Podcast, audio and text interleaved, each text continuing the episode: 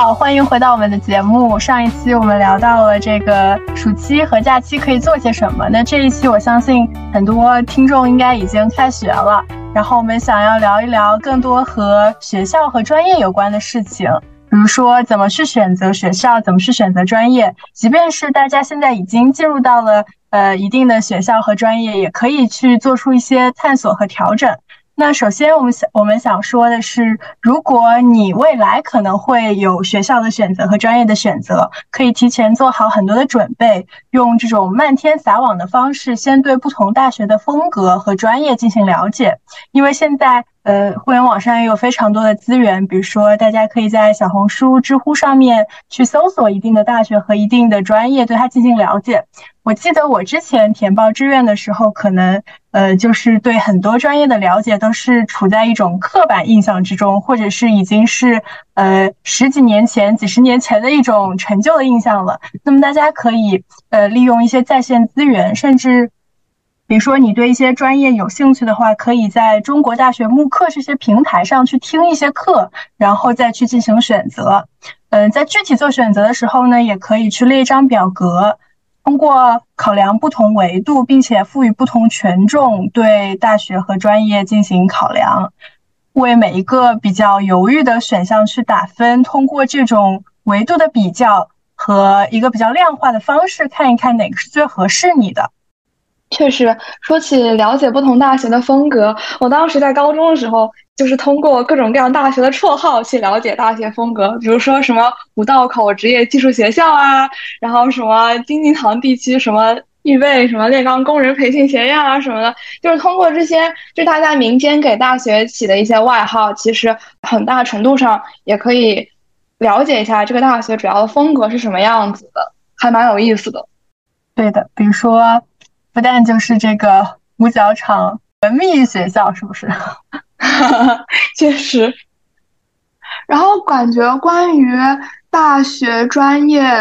就是考量的时候给每个专业打分这个东西，我觉得也是我当时上高中时候并没有人跟我说过这个方法嘛。然后我感觉很大程度上选专业的时候也是凭着自己当时脑子里一些刻板印象去选专业的。然后对于专业的了解其实跟专业实际的培养其实是会有一些差距的，然后可以细分考量，然后根据不同的方面来打分的话，我觉得一方面也可以让自己的选择更加确定的，就是看了这个表你会选觉得自己的选择是有根据的。另外一方面也通过这个呃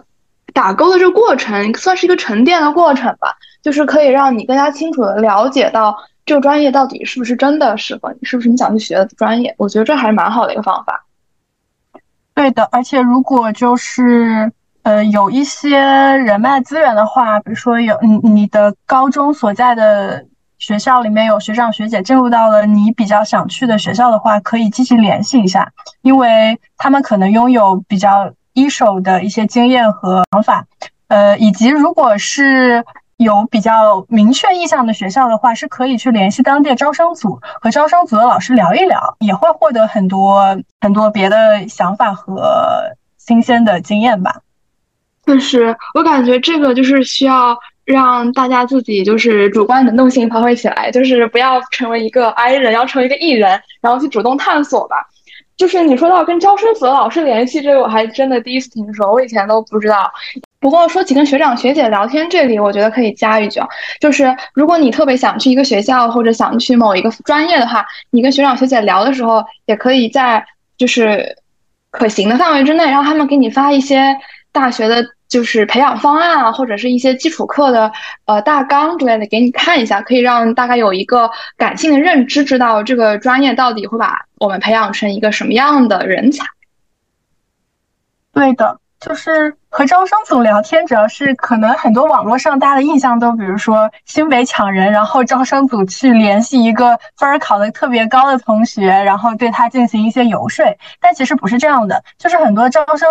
招生组去到每个省份去做一些宣讲，他也是在为这个学校、为这个专业做一些介绍。那么我们完全可以去主动的去找到他们的联系方式，基本上可能每个省都会在一些重点的城市，比如说你这个省的省会城市，呃，以及一些省重点高中去做一些线下的宣讲，所以大家都是可以主动的去了解的。而且，如果你所在的学校到你想要去的学校的学长学姐比较少，那你完全可以在招生组宣讲的呃这个同学里面去找到一些学长学姐，然后问他的一些一手经验。这个这个是一个非常好的途径，我觉得。嗯。确实，我感觉刚刚我们聊的主要可能就是一些对于国内高考升学的同学，可能是一些这方面的建议和一些经验吧。然后我记得不知心，因为是在申请的是美国的大学，所以我感觉他跟我们相比，应该有一些更加不一样的见解，可以跟我们一起分享一下。嗯，好呀，好呀。对，其实我对国内选专业、学大学的确是。刚才听到有点学到很多，因为我之前其实都不知道，然后觉得跟学长学姐和跟招生办老师的确是个非常好的办法。然后关于美国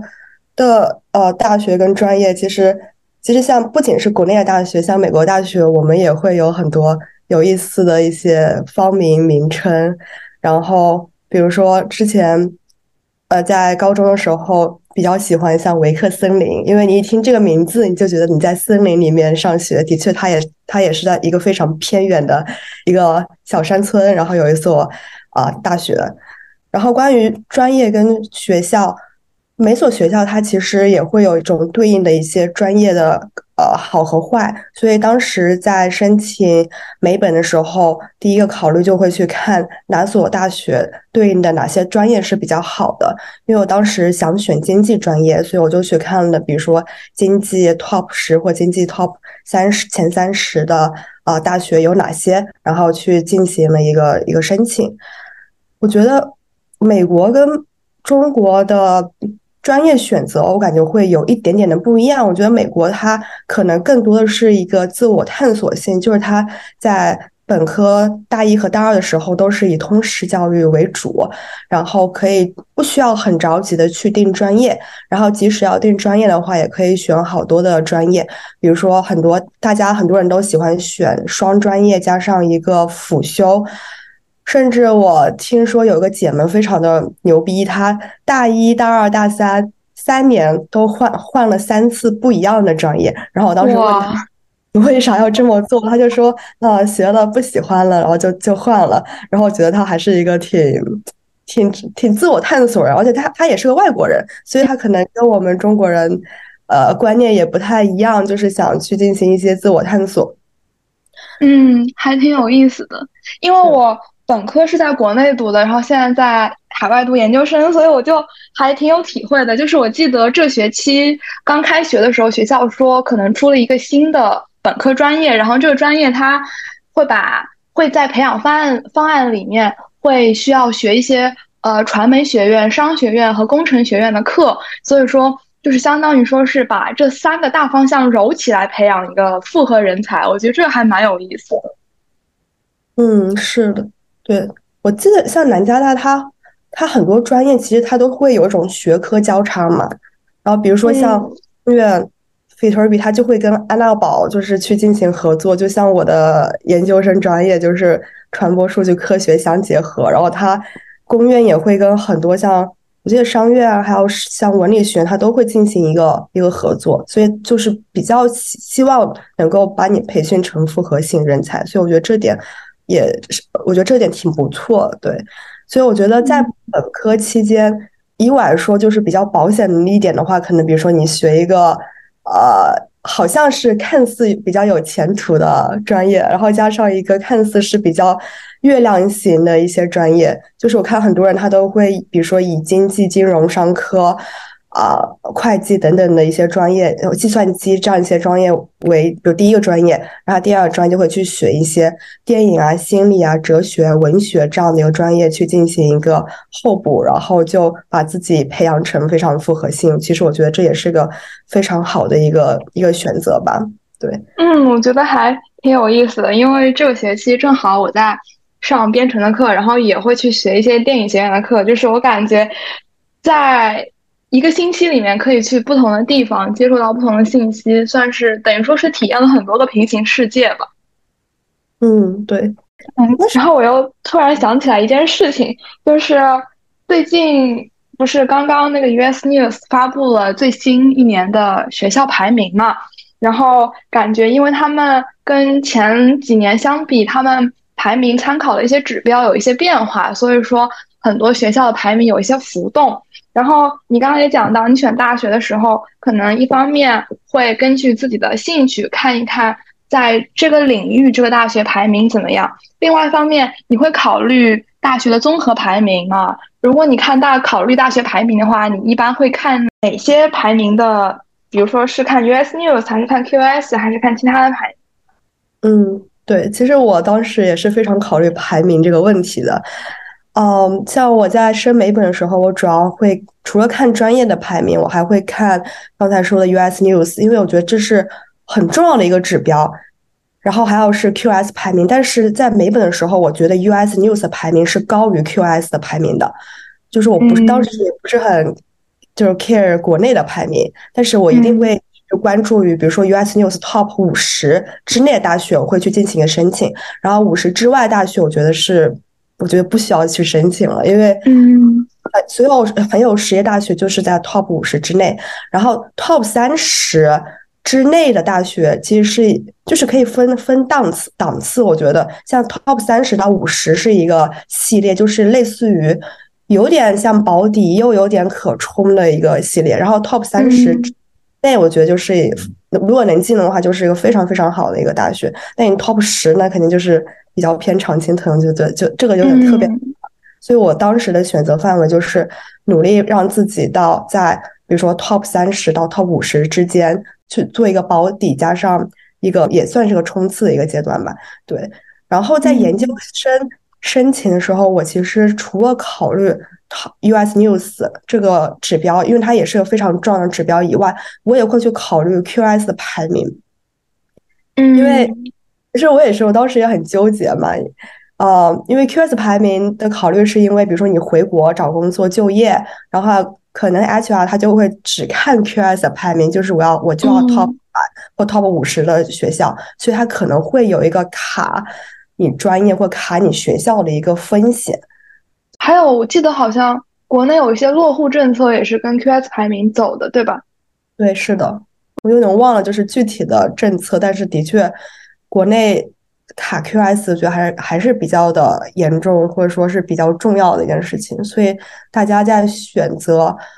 特别是美研或是最高学历的时候，可以考虑一下是否要去关注一下 QS 的排名。然后，特别是可能在某些专业，像某些工作领域，像比如说金融，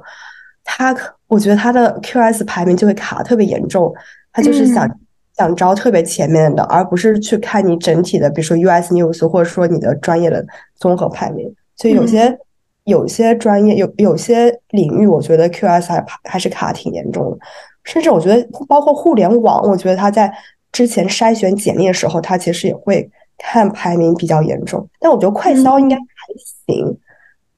嗯，就是有一些行业其实是有一些目标院校在的，对吧？是的，是的。所以感觉，如果是申请国外的研究生的话，可能更要考虑到自己职业规划，然后去查一查这个行业和一些目标公司他们的目标院校的名单。嗯。我觉得这样倒推会可能会针对性更好一点。嗯，我还想到一个，就是在考虑你最高学历的时候，就是城市会不会成为一个因素？比如说，如果你想要在美国工作的话，你如果在东海岸可能读书的话，可能就是比如说去华尔街什么的，就会有一些地理优势。然后，如果你在西海岸，可能会去一些娱乐行业，也会不会或者说是科技行业？会有一些优势呢？嗯，我觉得，我觉得是肯定是有的。对，像比如说在洛杉矶或者像旧金山，那就是一些大厂啊，或者是娱乐行业，因为它不是硅谷或者好莱坞嘛，然后比较近，所以它那里的就业机会可能会相对比较多。那像纽约，像离华尔街近，那金融金融投行的话，机会应该也会相对比较多。对，所以如果是要真的找工作的话，因为有些研究生的一些学校，或者说很特别好的学校，它可能是在比较偏的一些地方，就是不是像不是在大城市里面，所以它虽然名气很好，排名很前面，但是可能你的就业的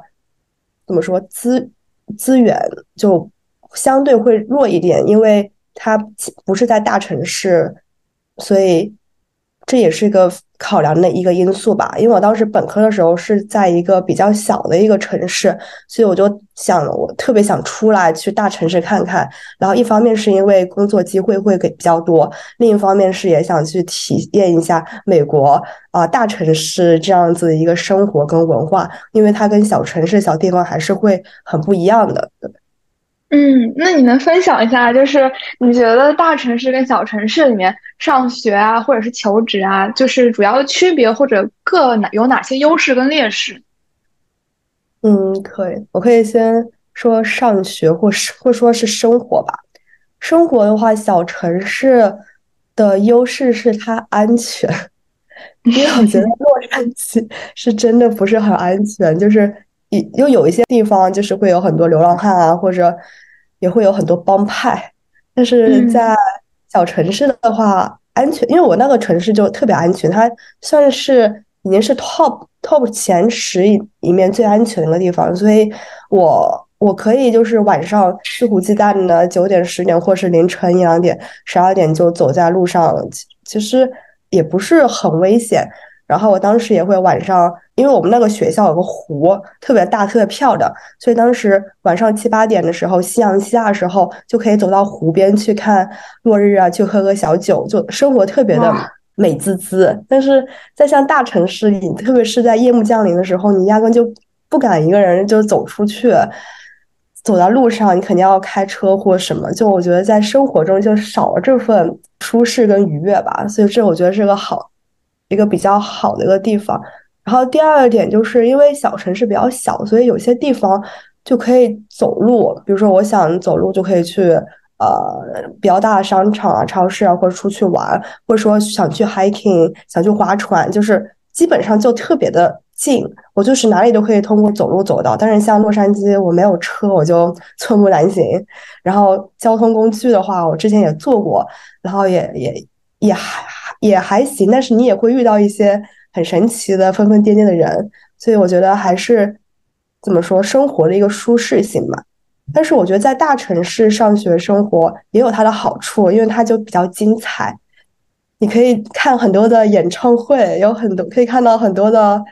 你想看到的一些明星啊，或者说我说在演唱会，我自己个人偶遇是从来没有偶遇到的。然后也可以去吃很多好吃的东西，然后像洛杉矶也有很多海滩，然后也有很多玩的地方，所以我觉得我的生活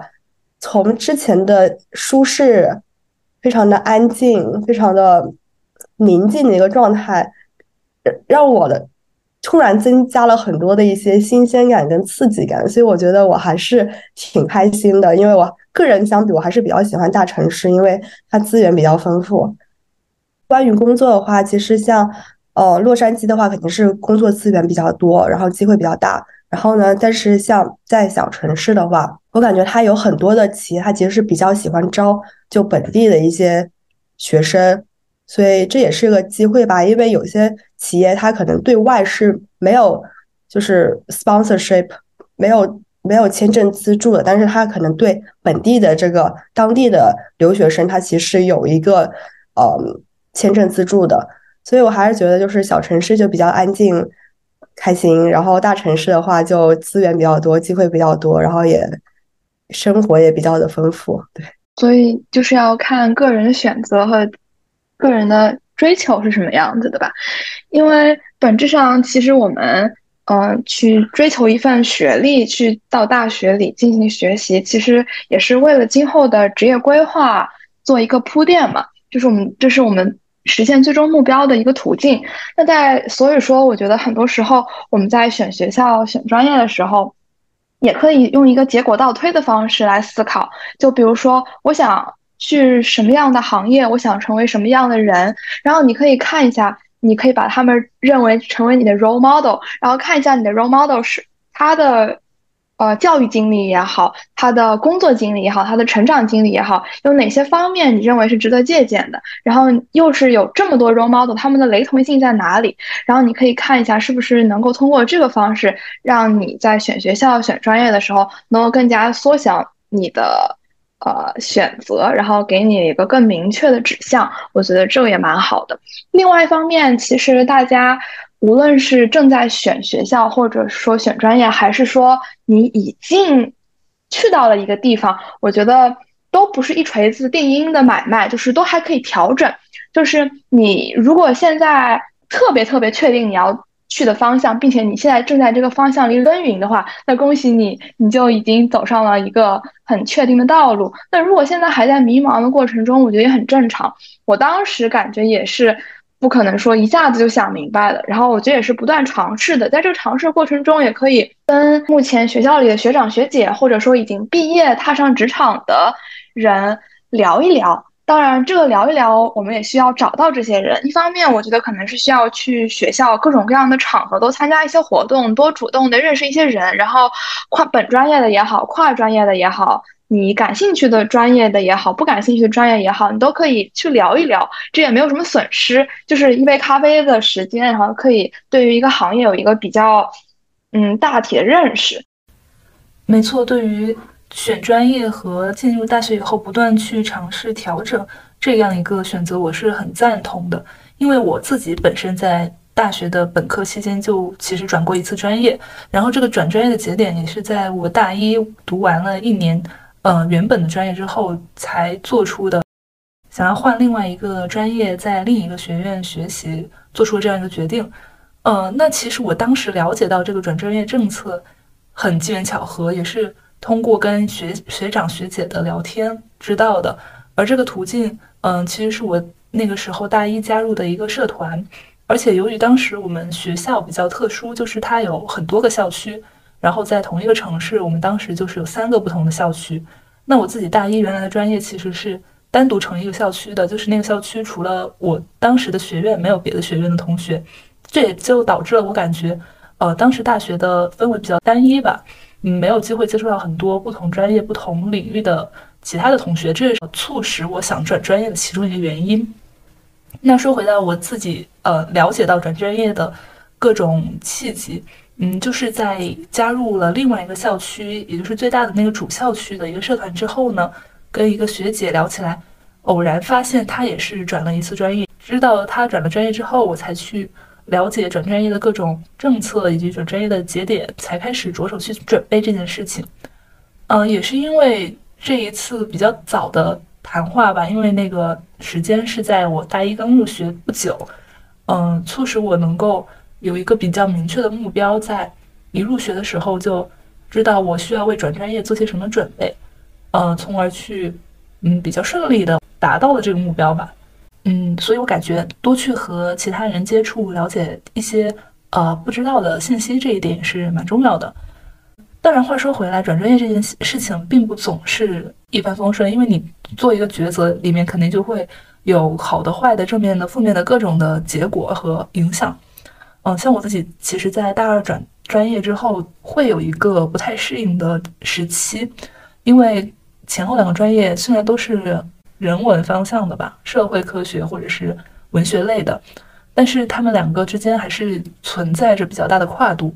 嗯，所以我一开始会觉得有一些不适应，甚至会后悔为什么要转来这个专业，因为在原来的专业，说实话是自己能够比较好的适应的，但是这种。嗯，感受也也是在随着你自己的经验不断的增加而发生变化的。像我后来也会，嗯，感觉它不是那么的难。当你逐渐的掌握一些方法之后，就能更加得心应手的去应对专业学习上的各种困难。而且，其实相较于高中毕业，就是我们高考填报志愿的时候，大一的，嗯，这种情况下再做出的选择，其实是应该更加成熟，并且，嗯，更加明确的了。因为不像高中填报志愿，可能当时的选择范围比较小。如果能够实现转专业，呃，那这个专业我觉得最好还是选一个自己喜欢的。当然得考虑它未来的市场前景、就业的方向怎么样。嗯，但是专业，嗯，还是挺会影响你的职业道路发展和对于生活的幸福感的吧。所以，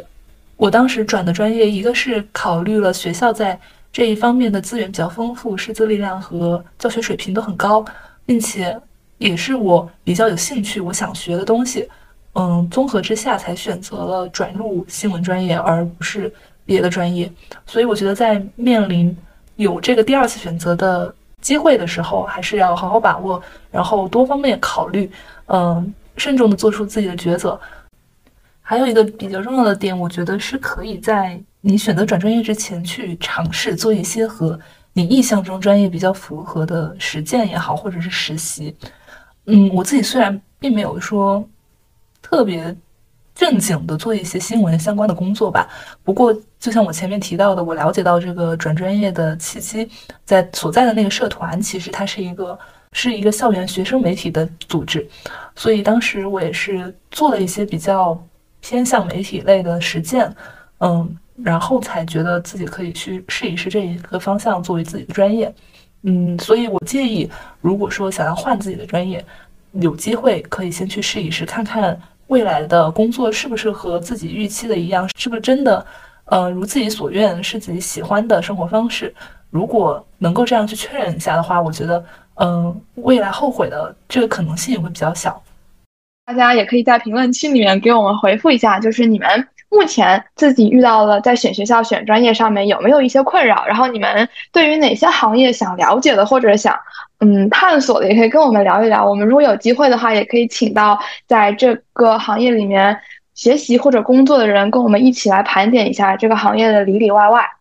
对的，而且我觉得确实就如刘佳丽所说的，嗯，虽然可能我们现在在考虑的时候会考虑很多的维度，希望做出更好的决策，但是在在大学生活的这个过程中，因为很多的探索，我们可能对原先的想法是有改变的。那么，大家虽然制定了一个目标，但是也可以对这个探索的过程抱有更加开放和灵活的态度。比如说，我记得我当初进大学的时候，还是一个比较坚定的状态，因为呃，我当初就特别想做记者。这源于多年前看的一本书，叫做《看见》，就柴静写的那本书。可能有很多同学是因为看了这本书，然后想要选择新闻专业，或者是想要做记者的。但实际上，在这个大学生活的各种探索中，我发现可能这个行业和我之前的想象是有差距的。然后又进入了一段迷茫和探索期。所以说，呃，在整个大学生活的过程中，实际上可以抱有更加。在低年级的时候，抱有更加开放的态度，多去探索一些，呃，一个是对你现在方向进行一个验证，一个是探索更多的可能性。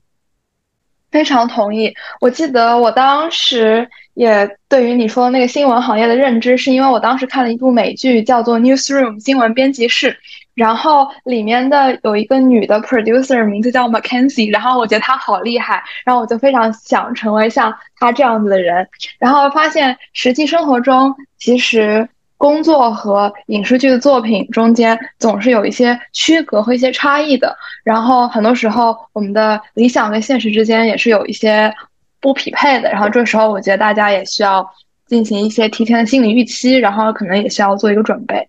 嗯，对，非常的同意。其实我本科的时候，我除了学了经济，我还学了新闻，因为我当时也看了柴静的《看见》，然后甚至当时我们那个新闻课的时候，我们要做一个网站，然后在那个网站上要分享你最喜欢的一篇一本书，然后我就还放了《看见》这本书，然后去说，因为因为我看了这本书，所以我对新闻，呃，对新闻对报道就是。有了一个更深的了解，然后也特别想以它为我的人生目标。但是这是我大一的时候，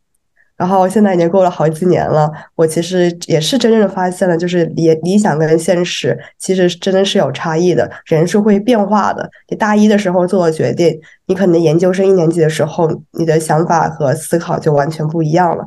然后除了我觉得像呃理想和现实，在未来。就业或是在找工找工作，或是选择专业、选择人生的目标的时候，也要去考虑一下工作和生活的之间的平衡感。就是想想看你到底是想过怎样的生活？你想过的是，就是家庭、事业、生活相平衡的一个一个一个状态呢？还是说你是想赚很多钱，或者说你是特别有事业心，你特别想升职加薪，然后做到你心目中最想成为的一个样子？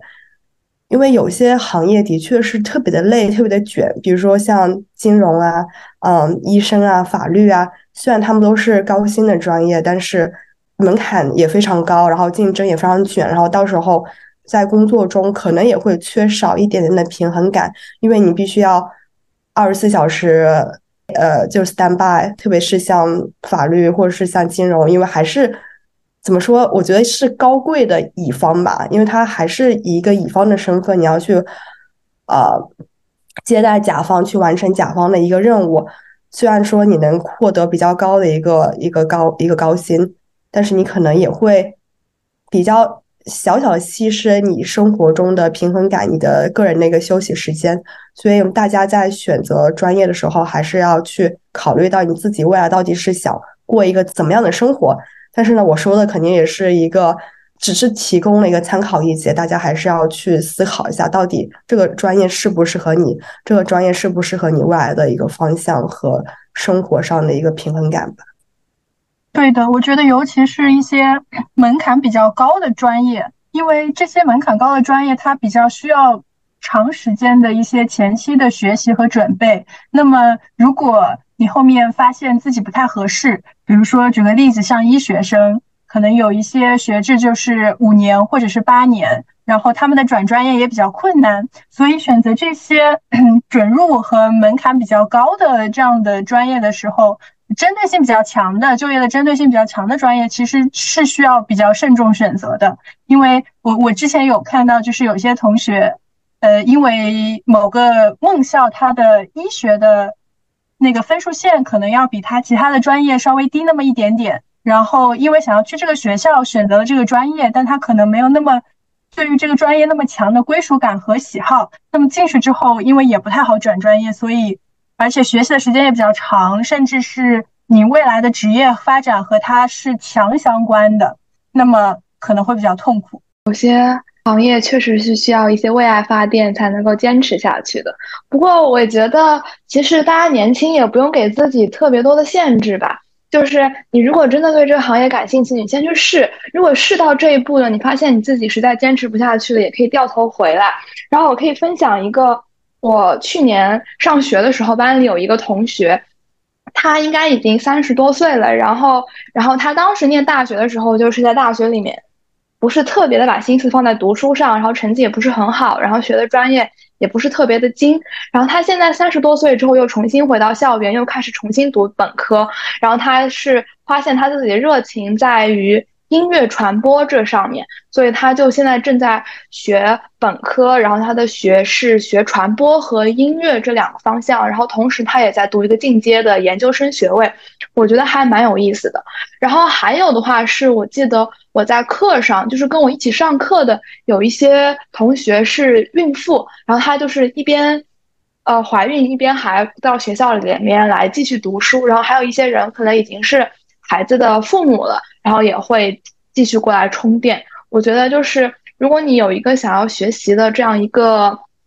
方向，然后如果你自己觉得时间还不够，呃，不晚的话，其实也不需要遵循所谓的你觉得应该是什么样的时间在做什么样的事情。你也可以根据你自己的生物钟去走你自己的路，因为现在有很多很多的平台也好，方式也好，可以让你能够更加顺利的。从一个行业转到另外一个行业，不论是你去进行一些自我的知识的学习，还是你跟其他行业的人呃 coffee chat 聊天，我觉得都是一个比较好的充电的方式。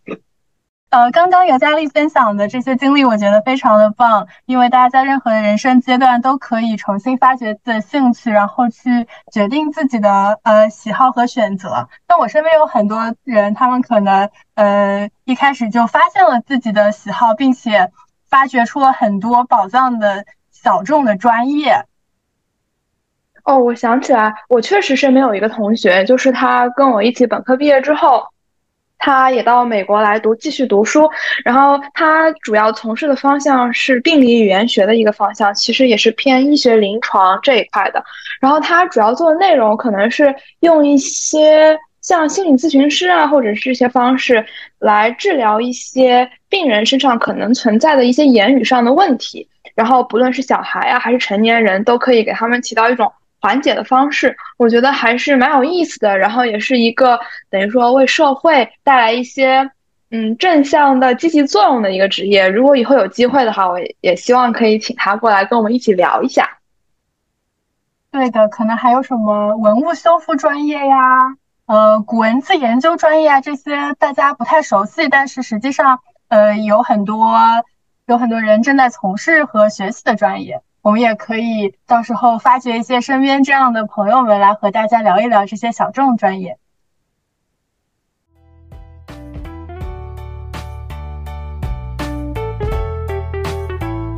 哇，真的好有意思，期待期待。那么以上就是本期的播客的全部内容，然后欢迎大家在评论区留言和我们分享你选大学和专业的一个心得体会。然后如果大家也知道有哪些比较有意思的小众专业，或者你现在正在读这些小众专业，也欢迎大家在评论区留言，或者也可以呃私信我们说你想上我们的节目，然后跟大家一起聊一聊这些有意思的小专有意思的专业。那么。走出森林的旅途还在继续，我们下期再见。